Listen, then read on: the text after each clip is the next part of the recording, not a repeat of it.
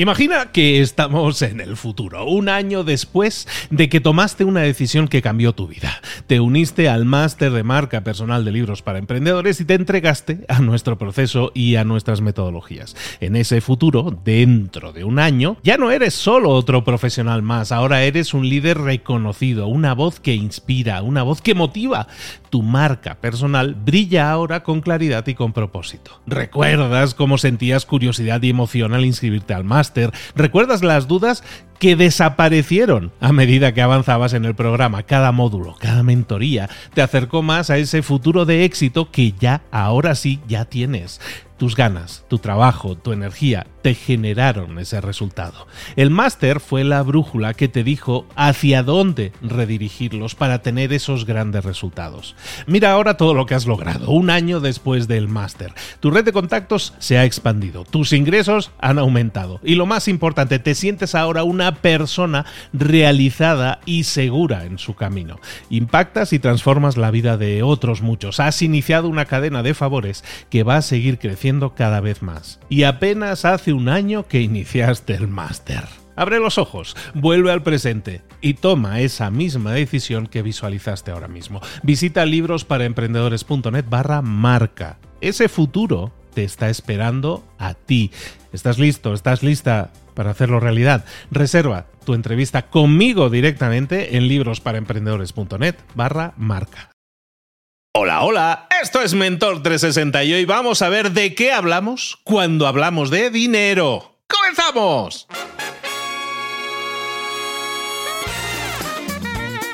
Ya ves qué temas más interesantes, ¿eh? ¿A qué te interesa? ¿A qué te Aquí comienza Mentor 360, el podcast que te trae a los mejores mentores del mundo en español para tu crecimiento personal, profesional y económico. El podcast que motiva desde buena mañana con nada menos que Luis Ramos. Y con Juanma Ortega. Juanma.com, ¿cómo estás, querido? Buenos días. Buenos días, arroba libros para emprendedores. La verdad es que, ¿te has parado alguna vez a pensar cómo el dinero que parece hablar su propio idioma?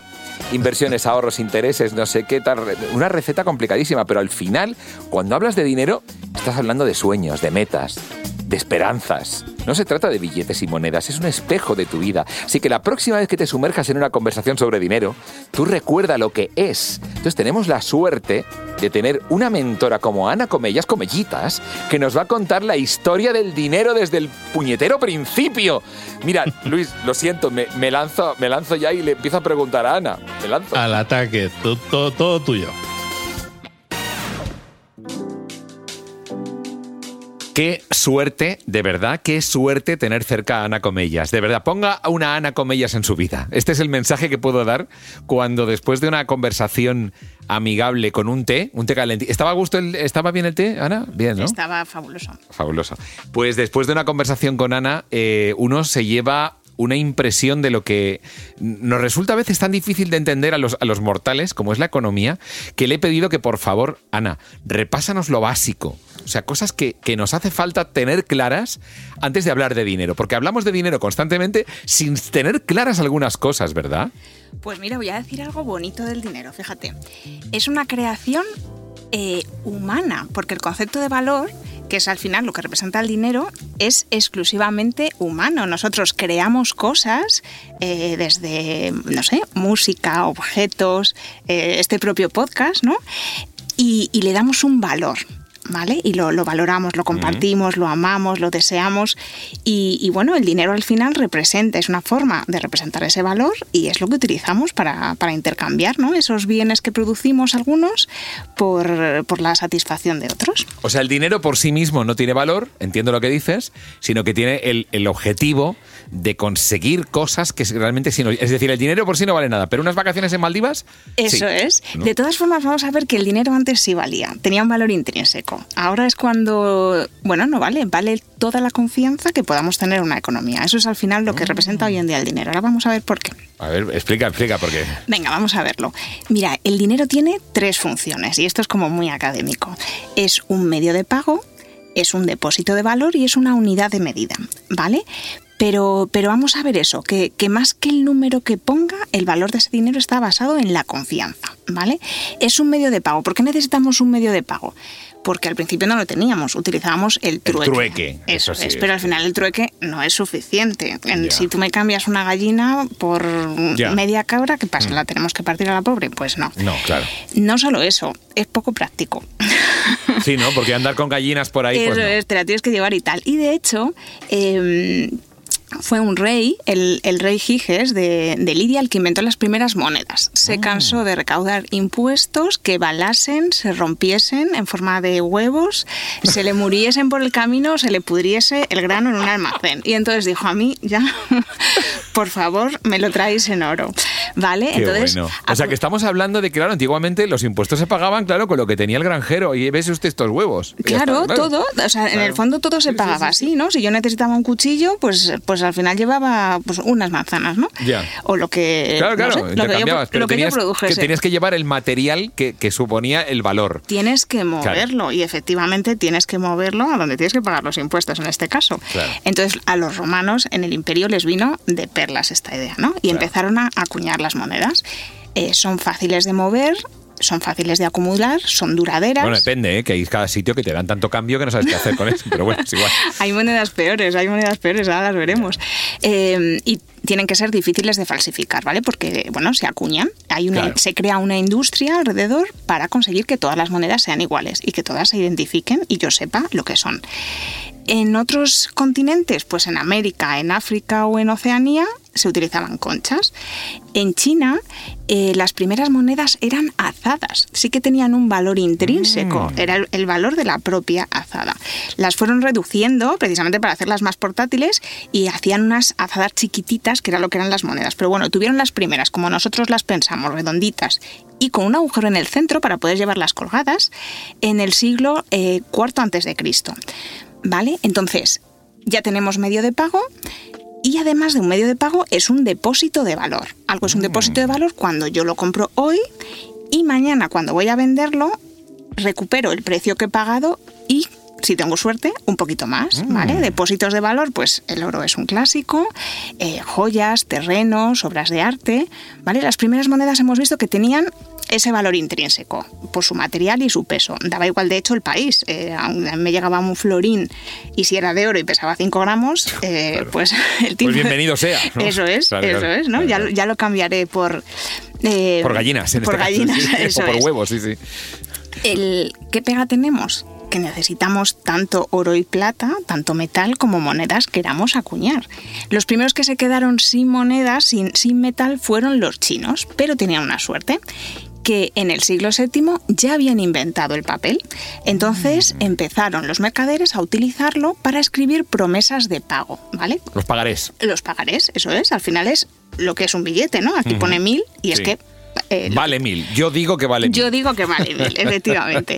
Entonces, resultó tan Claro. práctico que al final China, en solo tres siglos, eh, pues ya tenía estos billetes difundidos por todo el imperio y el emperador, que ya también estuvo vivo, pues era el que se encargaba de fabricarlos. En Europa tuvieron el mismo problema, no ya tanto por la escasez de metal, sino que viajar con el oro a cuestas, pues tampoco Era es- peligroso. es peligroso Claro. y poco cómodo. Claro, sí. sí. Entonces, con el Renacimiento, que empezó a volver a florecer el comercio a lo largo de toda Europa, eh, lo que, la, la solución la propusieron las familias de orfebres, de joyeros.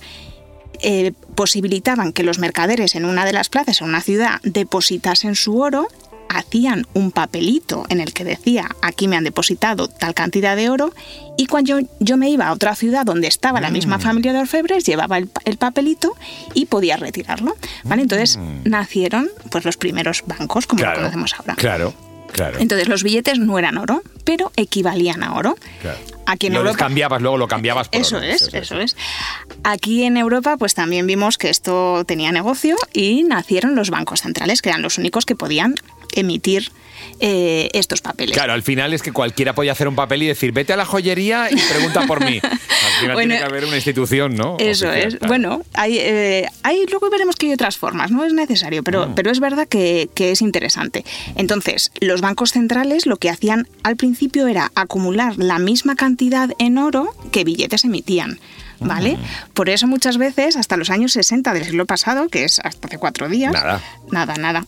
Cuando nacieron nuestros padres. Ah, Por ejemplo. Por no decir que nací yo. Pues eh, mucha gente todavía pensaba que si tú ibas al Banco de España, te daban oro si tú llevabas un billete. Sí. Eh, pero esto ya no es así, porque, Ah. porque llegó un momento que aparte de la, de la escasez de metal, eh, pues tener una maquinita de hacer dinero, que es el, el sueño de muchos, pues hace que los gobiernos vayan imprimiendo más que el, que el oro que tienen para Y eso, evidentemente, tiene unas consecuencias en la economía. O sea, que Eso me es. imagino en el Banco de España lo típico, la típica nota a rotulador grande que pone no hay oro, ¿no? para que no vaya la gente equivocadamente. Hablamos de los años 60 del siglo pasado, pero bueno, sí, perdona. Eso es. Entonces, pues es lo que decimos al final. Esas monedas al principio tenían un valor intrínseco, pues eran 5 gramos de oro, eran 5 gramos de oro, y ahora son papelitos de colores. que Bueno, ya ni eso, pero sí. eh, tienen brillitos, marcas de agua, pero, pero no tienen valor en sí mismos, bueno, más que como papel, si te quieres hacer, yo qué sé, una pajarita. Eh, y no están respaldados en oro. Entonces, ¿por qué es un depósito de valor? Precisamente porque yo me creo que si pone 10 euros, voy a poder comprarte a ti algo por valor de 10 euros y tú te crees que con esos 10 euros tú puedes ir a la panadería y comprar dos barras, un litro de leche y el desayuno para mañana Oye, ¿a qué panadería vas tú? Porque vamos, con 10 euros a mí me da la gracia. Y poco más, perdóname, no te quiero contar. Bueno, sigue. comprar colines. Sí, sí, eso siempre, eso siempre es la solución socorrida. Y que, claro, yo me lo creo, y se lo cree el panadero en este caso, claro. Eso es. Entonces, Claro. al final, todos funcionamos en ese ambiente de confianza, de Claro. confianza en la economía, que el dinero va a valer lo que pone que vale. ¿Vale? Y luego, ya por último, es una unidad de medida, pues como el metro, las calorías Claro. o el kilovatio. O el tiempo, sí, sí, o el segundo, o el minuto. O el minuto. Claro, claro. sí, Vale, sí, sí. Entonces, al final. eh, Mira, lo del tiempo es oro, siempre se ha dicho. Siempre se ha dicho, efectivamente, Sí, efectivamente. Pues el oro también es oro. Y, mm, y bueno, esa unidad de medida dimensiona gran parte de nuestra vida. Fíjate además cuando, cuando cambiamos de euros a pesetas, ¿vale? Lo, oye, al revés, Uh. cuando cambiamos de pesetas a Uh. euros, lo que nos Oh. costó realmente... El café. Que pasó de costar 30 céntimos a costar de pronto, ¿cuánto? Eh, ¿Un euro? Es una barbaridad. Sí, pero que, que es verdad que tenemos en la cabeza Sí, metido, igual costaba. que Mm. eh, el- un concepto de valor como sociedad Mm. que nos da la, la propia la propia moneda. Además, piensa que cuando vemos un precio en euros, nos da mucha más, en euros o en la moneda que sea, vaya, eh, nos da mucha información del, del producto que vamos a comprar. Nos dice, eh, pues nos habla de su calidad, nos habla de su escasez, nos habla del tipo de cliente que puede acceder a él. Habla al final del valor que le da el mercado a un producto. ¿Vale? Entonces, ¿quién produce ese dinero? ¿Quién tiene la máquina? Pues eso el Banco España en este caso, ¿no? El Banco Central Europeo en el este caso. Banco Central Europeo en este caso, efectivamente, el Banco Central Europeo es el que es el emisor, pero luego tiene la distribución descentralizada entre todos los bancos centrales que, Claro. que forman el eurosistema. la delegación. Eso es. De hecho, además, los billetes, fíjate, los fabrican diferentes bancos centrales, diferentes denominaciones.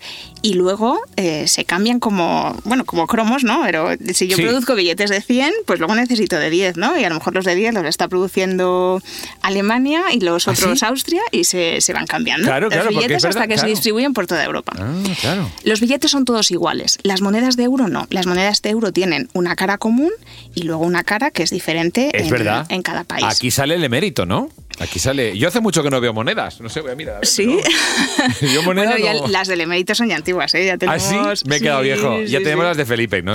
Ah, claro, sí, sí, bien, bien, bien. No, Vale. y de cosas que culturalmente son importantes para ese país. Nosotros Mm. tenemos, eh, creo que tenemos una de Santiago de Compostela, tenemos de Cervantes, bueno, tenemos... Hay que eh, fijarnos más en esas hay que cosas. fijarse ¿eh? más, Estoy de acuerdo. sí, porque además en la Casa de la Moneda hacen un trabajo Sí, fabuloso. espectacular. Sí, sí, sí. Yo conocí a una persona que pretendía falsificar dinero y no nunca lo consiguió y afortunadamente el hombre nunca lo consiguió, pero es verdad que me lo dice. Dice, yo estoy seguro de que se puede, pero es muy difícil, ¿verdad? Es Pues- impo- prácticamente imposible. Pues ¿no? mira, te voy a contar una anécdota. En, en un curso que hice yo de, de Banco Central, eh, nos estuvieron hablando de precisamente cómo falsificar. de los billetes y la falsificación. Y nos contó eh, la persona que nos, que nos daba la, la charla Ajá. que un tío había hecho billetes de 30 euros. Oh, En plan de coña, o sea, ¿Y coló? y coló. Entonces él mismo llamó al Banco Central a decir, o sea, por favor, están circulando billetes falsos de 30 euros y es que la gente ni los mira, es lo que tú dices, ni los miras, no miras el cambio, no miras Tiene nada. razón. Y había colado billetes con una denominación que no existen. O sea que. De 30 billetes. De 30 euros. Reconozco que me dan un cambio con un billete de 30 euros y. y- hombre, lo pregunto. Pero, bueno, pero primero no me fijo, Ana. ¿Por qué no Claro. miramos los billetes? Ni los cambios. A veces no miramos ni el cambio que nos dan. Eso te puedo decir yo que he sido cajera de supermercado. Que es tal cual. O sea, tú das tu, tu puñado de lo que sea y la gente lo guarda y no lo y mira. ya está. Y no se mira. Qué fuerte. Oye, qué y es dinerito. Al No, no, por final, supuesto. Cada euro cuenta. No, no, y además, eh, debéis, eh, eh, amigos oyentes, os dais cuenta de lo que os digo. Es que tener a Ana contigo te, te hace pensar en cosas que normalmente no caes. Oye, y no solamente las monedas, también las tarjetas. Porque ahora vamos, pum pum, la pasas. Claro. Y no miramos. Tenemos Claro. que ser un poco más conscientes de lo que, de lo que pagamos. Ahora con el dinero electrónico, entonces, Ana, el cambio es sustancial. Ya no tenemos que. No se imprime tanto dinero ni nada de todo eso, ¿no? ¿O qué? Pues mira, se sigue imprimiendo muchísimo dinero. Se, el, del dinero que hay en, en la eurozona, el 7% está impreso en billetes y monedas, ¿vale? El resto es con registro electrónico y lo vemos en nuestras pantallas, pues en la del móvil, en la del datáfono que estábamos hablando, en el ordenador, los movimientos del banco y demás, ¿no? Ya no nos imaginamos tanto ahí como al señor del maletín. Ahora es todo más, más tecleado, ¿vale? Pero es verdad que sigue siendo necesario el dinero en efectivo. Primero porque no todo el mundo tiene acceso a medios digitales para, eh, para poder pagar, no todo el mundo está bancarizado y, y bueno, y el dinero en, en efectivo tiene varias ventajas que, que vamos a ver. Una de ellas es el anonimato. ¿Vale? A mí no me importa quién eres tú si vienes a mi tienda a comprarme la barra de Claro, pan, claro. porque me das un billete de 10 euros y a mí lo que me dice que me puedo fiar es ese billete de 10 euros. Claro. Si me vas a pagar con tarjeta, sí que necesito que haya alguien que verifique quién eres tú, que hay dinero en tu cuenta y que, y que voy a poder cobrar eso, ¿no? Que es Visa o mi banco, Mm. O quien fuera, que sea sí, una sí. transferencia o lo que sea, ¿no? Pero, pero con, el, con el dinero en efectivo, pues no necesito nada más que me acredite que el Mm. propio billete, ¿no? O, o la moneda o lo que sea. Está muy bien, ¿eh? Es decir, eh, eh, que eh, vamos a ver, Ana, esto lo sabemos todos. Pero el que tú lo pongas en valor y que lo cuentes así, de pronto reflexionamos y decimos, pues es verdad. Es que, claro, eh, yo pago con una tarjeta de crédito, pero la tarjeta en sí no vale nada. Es una identificación Lo mismo, que da fe, ¿no? eso es. Claro. O sea, ¿cuánto, cuánto sí, vale sí. una tarjeta? O sea, a lo mejor tú tienes un límite de 6.000 euros de crédito, Ajá. pero, pero realmente la tarjeta es un plástico con un chip dentro. Claro. No sé cuánto vale, A dos euro. euros, lo, lo que sea, ¿no? lo que sea, claro. Interesante. Entonces, ¿qué es lo que pasa cuando hay mucha inflación? Que ya hablaremos otro día. Cuando eh, hay mucho dinero en circulación o los precios suben mucho de, por el lado de la oferta, hay inflación, ¿no? Todo es mucho más caro.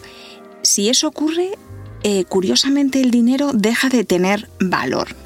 Eh, porque, fíjate, en, Europa vivimos la hiperinflación alemana en el año 22 eh, se ven imágenes de gente cobrando su sueldo en carretillas, porque realmente el dinero pasaba, una cosa que te costaba 41 marcos, pasado mañana te costaba 450.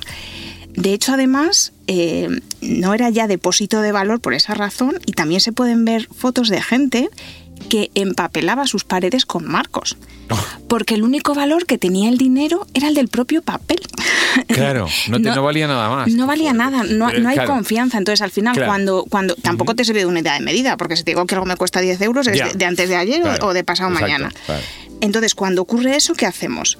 Pues tenemos que buscar otras monedas, buscar otro dinero. Eh, hay países, por ejemplo, que lo que hacen si su, si su moneda no vale es utilizar otra, como el dólar, por ejemplo. Eh, hay veces que cuando no hay dinero, esas películas que vemos de las cárceles y tal, son los cigarrillos el dinero. Es sí, lo que tiene me que haber siempre una moneda, un de cambio. Que Eso es, siempre tiene claro. que haber eh, Claro. ese, ese medio de pago.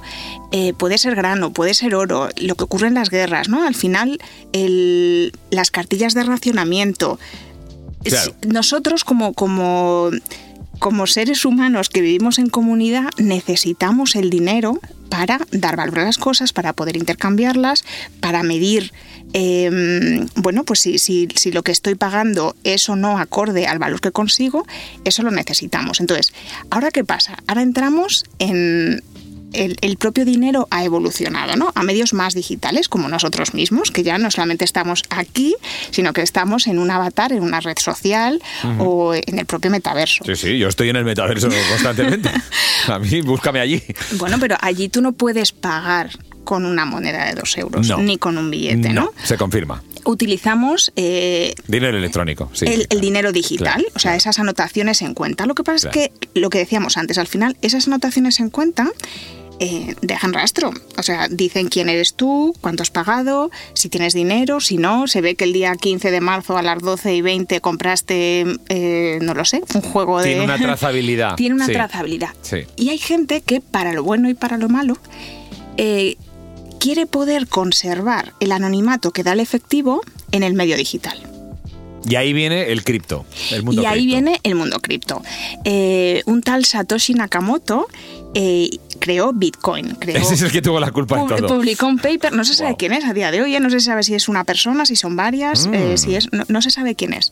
Eh, creó las criptomonedas. Lo que creó fue una forma de que el dinero que tú me estás dando tenga valor, no porque lo esté viendo, porque no estoy viendo el billete, porque estoy en un mundo digital, sino porque hay una serie de pruebas criptográficas que me garantizan que tú tienes ese dinero para poder dármelo, que ese dinero es, digamos, como de curso legal, ¿vale? Que, que está creado no por un banco central en este caso, sino por un algoritmo, y que, eh, y que bueno, que, que me puedo fiar de valor, ti, aunque claro. eso es. que Aunque no sepa quién eres. Aunque no tenga ni idea de quién eres, Eso porque no es. estoy viendo a Juanma, estoy viendo Claro.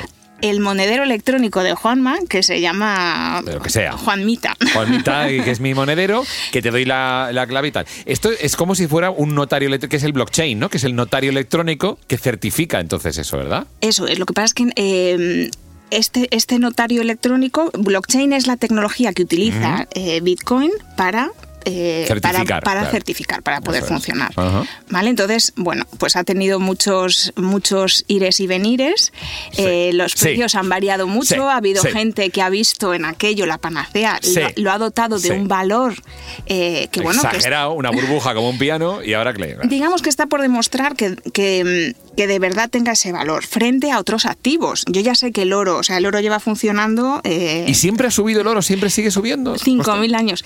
Pues sí, y fíjate, y especialmente en estadísticamente o históricamente, vaya, en momentos como estos, cuando uno tiene incertidumbre, cuando tal, Claro. la gente tiende a refugiarse en... Valores refugio, el oro, En la el plata, oro, los, eso claro, es, eso claro, es. los valores de toda la vida. Así que nada, ya sabes, a guardar sí, sí, bien, bien tu dinerito. Bueno, bueno, tampoco te crees que tengo tanto, pero es verdad que, que entre los oyentes que tenemos, estoy seguro, Ana, de que más de uno habrá perdido mucho con el, con el Bitcoin. De hecho, luego había, si no me equivoco, y corrígeme si me equivoco, gente que no se dedicaba a traficar con Bitcoin o a comprar y vender, sino a hacer minería, que ya es otro, otro cantar, que no tiene nada que ver con la compra de Bitcoin, ¿verdad? Eso es, eso es, precisamente porque para poder eh, eh, Certificar, certificar claro. eso es, necesitamos que el, el Bitcoin lleva una serie de pruebas de pruebas criptográficas que hay que resolver para poder certificar en, en el, en el bloque de datos, en el blockchain correspondiente, que efectivamente eh, pues ese Ajá. usuario tiene ese dinero, que ese dinero ha, ha tenido una serie de transacciones previas que lo validan y demás, y entonces eso tiene, es, bueno, es computación al final, es como, Claro. yo me lo imagino, fíjate, como cuando vemos en las pelis tipo juegos de guerra que están intentando descifrar, ¿no? El, el Sí. código de- del cohete de no sé qué, no sé cuántos, claro. que van como pasando los números. Taca, taca, taca, sí, sí. Entonces, por pura fuerza bruta, que se llama, el ordenador consigue la clave eh, simplemente iterando las posiciones y cambiando y demás, ¿no? Y, y con Bitcoin pasa eso. Por eso Bitcoin también tiene un problema de sostenibilidad porque tiene mucho consumo eléctrico con Buah. este tipo de servidores. Yo conozco a alguien que se dedicaba a minería y tuvo que comprar un grupo electrógeno. En serio. Era, de ver- era increíble. No sé si me hablaba de 9.000 vatios constantemente. Tenía tarjetas de vídeo ahí enchufadas. Era una cosa loca. Sí, sí, sí. Es verdad que no es ecológico. Han surgido ya otras, otra- otras criptomonedas, hay muchas ya de hecho en el mercado, eh, que bueno, que intentan un poco resolver Claro, las pegas del, eso Claro, es, del, claro. al final Bitcoin ha sido la primera, hay, que, hay mucho que, que- que pulir y que mejorar, pero bueno, también si- sigue siendo la que tenemos en, en la cabeza, ¿no? Sí, sí, sí. Oye, los bancos centrales, y ya termino, que lo Sí. sepas, también se han sumado a las, a las criptomonedas. Ah, sí, será ahora, porque al principio. Eh, No, al principio, claro, con, con sus reservas, porque efectivamente eso no es dinero por definición, o no es dinero como, como los bancos centrales entienden que debe ser. Entonces. Em, ¿Ahora ya sí? Sí, eh, estamos, China ya tiene su moneda digital, lo que pasa es que está mucho más controlada. Claro, evidentemente. Eh, el, el yuan lo llamo yo, el, euro, el, yuan digital.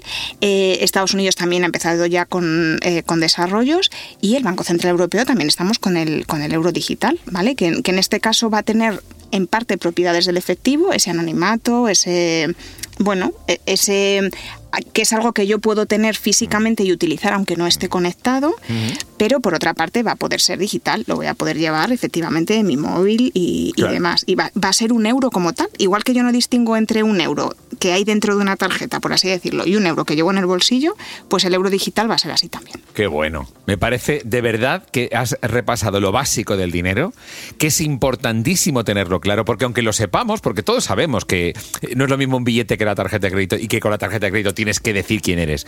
Pero el que lo veamos desde esta óptica, incluso con su recorrido histórico, Ana, de verdad sienta muy bien y nos coloca la mente de una manera muy, muy clara. De verdad, te agradecemos mucho, eh, tanto Luis como yo, el que hayas este, hecho esta aportación al, al podcast, de verdad. Menos mal que no se ve el rojo, el sonrojo. Muchas gracias a vosotros. Una. Ana, ¿dónde te encontramos? Pues mira, esto es, eh, esto es parte de Así funciona esto, que es un podcast divulgativo de economía y, nada, y nos podéis encontrar tanto en la web asífuncionaesto.com como, como en las diferentes plataformas. Con mi querido ex compañero en A3 Media, eh, nuestro amigo eh, Juan Ramón Lucas, que es, mi, contraparte. Él, hace las preguntas y yo intento responderlas. Juan Ramón Lucas, que es un, cielo de persona. Querida Ana, muchísimas gracias de todo corazón. Te mando un abrazo muy grande y conectamos de nuevo. Gracias. Gracias. Mentor 360 con Luis Ramos y Juanma Ortega. Qué bien me lo paso con mi amiga Ana Comellas. Qué bonito y qué divertido ha sido recorrer de alguna manera la historia del dinero y entender mucho sobre el dinero. Madre mía. Bueno, a ver, nuestra mentora nos habló del dinero, de su historia, y ahí van las tres cosas que me llevo yo, y las principales. En el puesto número 3, el dinero es una creación humana y en teoría sin valor inherente. Claro, puede parecer extraño, pero el dinero ese compañero que nos ayuda a comprar nuestro pan, las cervezas, el coche, no tiene valor por sí mismo. Claro, es un invento humano que representa algo aún más humano, el valor. El billete de 50 euros que guardas debajo del colchón no vale para nada por sí mismo. Su valor viene dado por la confianza que tenemos en la economía, que es casi como confiar en que el café de la mañana nos va a despertar. No siempre ocurre, ¿no? Puesto número 2. Las diferentes caras del dinero. Si el dinero fuera un camaleón, tendría tres caras. La de un medio, la de un depósito de valor y una unidad de medida. En otras palabras, sirve para comprar cosas o cambiarlas por una ronda de cervezas. Por ejemplo, guardar valor, como yo que sé, como mi tesoro, pero menos pirata, y medir el valor de las cosas, como por ejemplo medir el, como el metro mide la longitud o las calorías la capacidad para engordarte con una pizza. Pues eso, es una unidad de medida también. Además, aunque todas las monedas de euro son iguales por un lado, son diferentes por el otro, como si tuvieran doble cara, doble personalidad. Y todo esto está basado, de nuevo, en la confianza. Ahora te das cuenta de por qué dicen que la confianza es un valor tan importante, ¿verdad? Puesto número uno. Lo principal que me llevo hoy es el cambio del papel al digital y el tesoro, vamos, el tesoro impreso. O sea, finalmente, si, si, bien el dinero electrónico es el chico nuevo, el chico popular del barrio, el buen y antiguo dinero, el de siempre, sigue estando muy presente. De hecho, el 7% de todo el dinero de la eurozona aún está impreso en billetes y monedas. Así que la próxima vez que tengas un billete de 50 euros en tus manos, oye, pues piensa en todas las cosas que representa y sonríe. Porque aunque no valga nada por sí mismo, que es un papel, sigue siendo la clave para comprar pues yo qué sé, esa ronda de cervezas que con 50 euros da para comprar unas cuantas. ¡Viva la confianza, ¿no? Música que todavía no conoces. Esto tiene un punto, a mí me recuerda muchísimo a Eurovisión. Tiene un punto eurovisivo total. Se llama Hollow Land y es Zorro.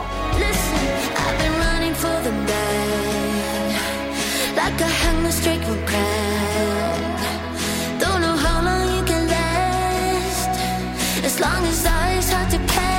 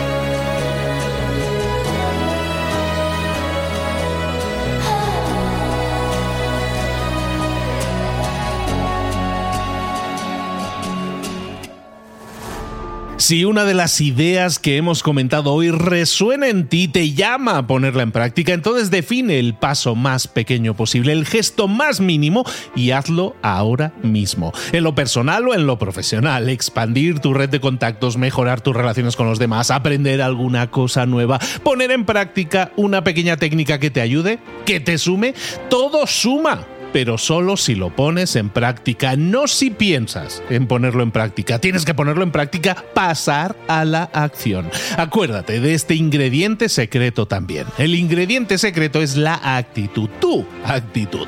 Tu actitud transmite. Si sales a la calle con ganas, la gente lo va a notar. Si sales a la calle sin ganas, la gente también lo va a notar. El mundo está ahí fuera, te está esperando. Por lo tanto, sal ahí fuera, sal a la calle sal con ganas, con actitud. No esperes a mañana. Ya sabes lo que tienes que hacer y ya sabes que lo puedes hacer hoy. No veas pasar la vida, vive la vida. Tienes las mismas 24 horas que tienen los demás. Haz que valgan la pena. Entrega en estas próximas 24 horas tu mejor versión. Te esperamos aquí mañana para continuar creciendo. Te esperamos aquí mañana con más mentores.